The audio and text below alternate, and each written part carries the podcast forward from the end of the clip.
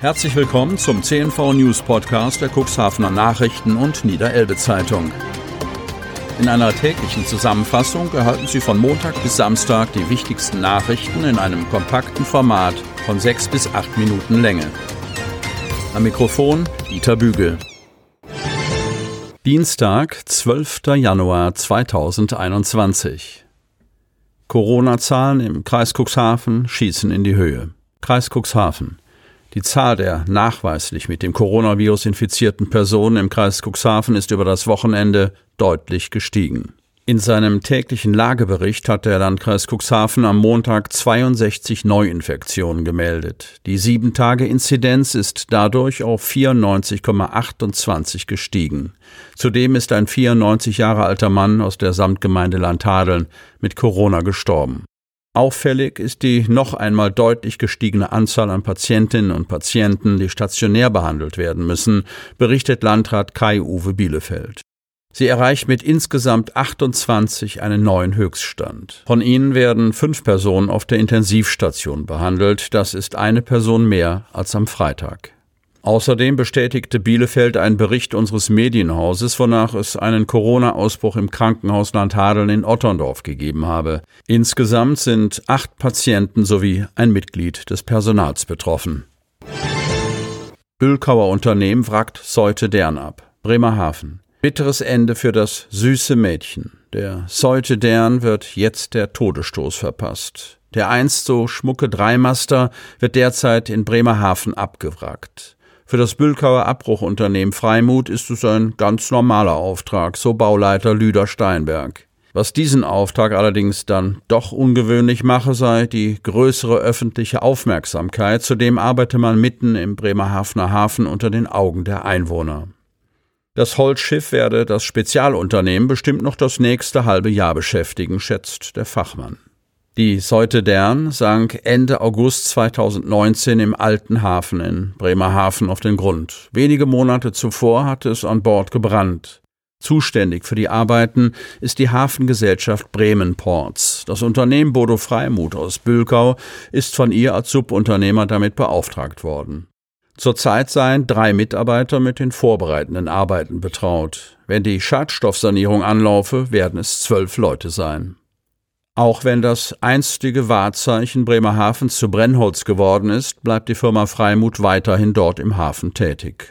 Anschließend müssen wir den Sand wieder aus dem Hafenbecken rausbaggern. Kommandoübergabe bei den Marinefliegern in Nordholz. Nordholz. Fregattenkapitän Jan-Richard Keller hat am Montag das Kommando über das Marinefliegergeschwader 5 an seinen Nachfolger, Fregattenkapitän Carsten Holtgreve, übergeben. Aufgrund der Corona-Pandemie erfolgte die Prozedur zwar in einer großen Halle, aber vor nur wenigen Kameraden und Gästen. Der scheidende Kommodore Keller hatte das Kommando erst im Sommer 2019 übernommen und war für die gesamte Hubschrauberflotte der Marine sowie für das dazugehörige fliegende und technische Personal verantwortlich. Das sind 1204 Soldaten und 84 Zivilangestellte. In seiner Amtszeit hat er wesentlich zur Weiterentwicklung des Marinefliegergeschwader 5 beigetragen. Carsten Holtgreve ist sich seiner Aufgaben bewusst und appelliert in seiner ersten Rede als Kommandant, lassen Sie uns weiterhin nicht bange sein, sondern Problemstellungen weiterhin so transparent wie möglich angehen und beseitigen wir sie, wie wir es bisher immer gemacht haben. Handballsaison im Kreis Cuxhaven könnte Corona zum Opfer fallen. Kreis Cuxhaven. Die Corona-Pandemie hat die ganze Welt fest im Griff. Der Amateursport steht erneut still. Die Sporthallen sind leer, die Plätze verwaist. Wie lange dieser Zustand noch anhält, ist offen. Laut neuester Verordnung noch mindestens bis Ende des Monats.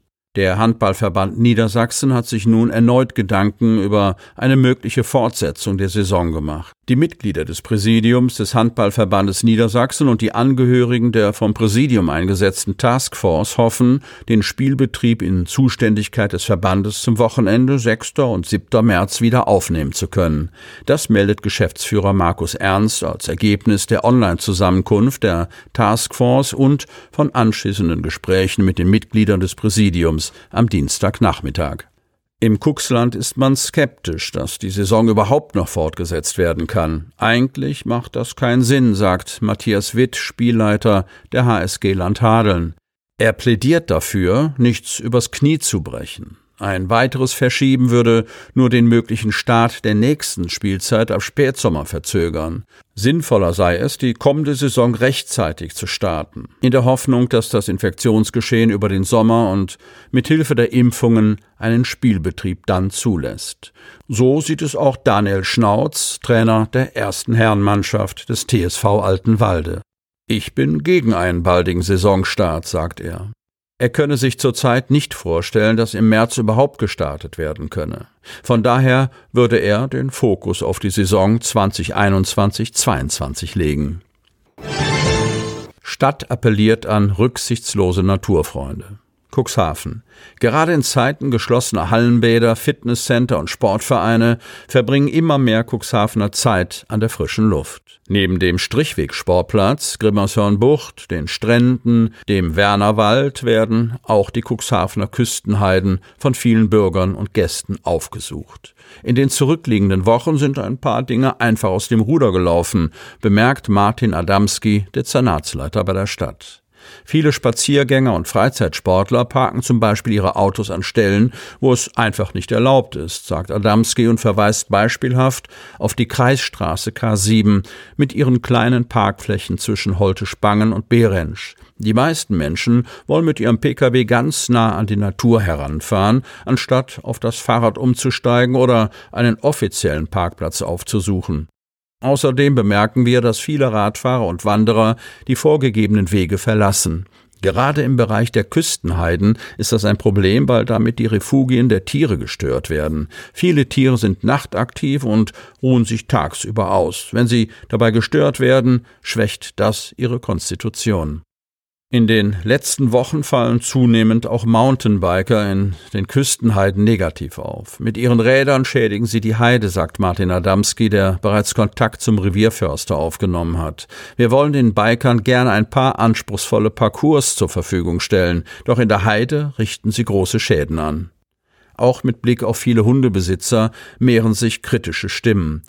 Viele nehmen ihre Hunde in den Naturschutzgebieten nicht an die Leine. Andere sammeln den Kot ihrer Vierbeiner zwar ein und hängen die Kotbeutel dann einfach an Bäume und Büsche, kritisiert Martin Adamski. Daher appelliert er an die Naturfreunde, sich an die entsprechenden Regeln zu halten. Sie wollen noch tiefer in die Themen aus Ihrer Region eintauchen? Im CNV Medien Podcast auf Tauchgang kommen jede Woche spannende Personen, emotionale Stories und tolle lokale Projekte aus dem Landkreis Cuxhaven zu Wort. Einfach kostenlos abonnieren auf Spotify, Apple Podcast, Amazon oder auf der Startseite unseres Medienhauses unter cnv-medien.de. Sie hörten den Podcast der CNV Medien, Redaktionsleitung Ulrich Rode und Christoph Käfer. Produktion Rocket Audio Production.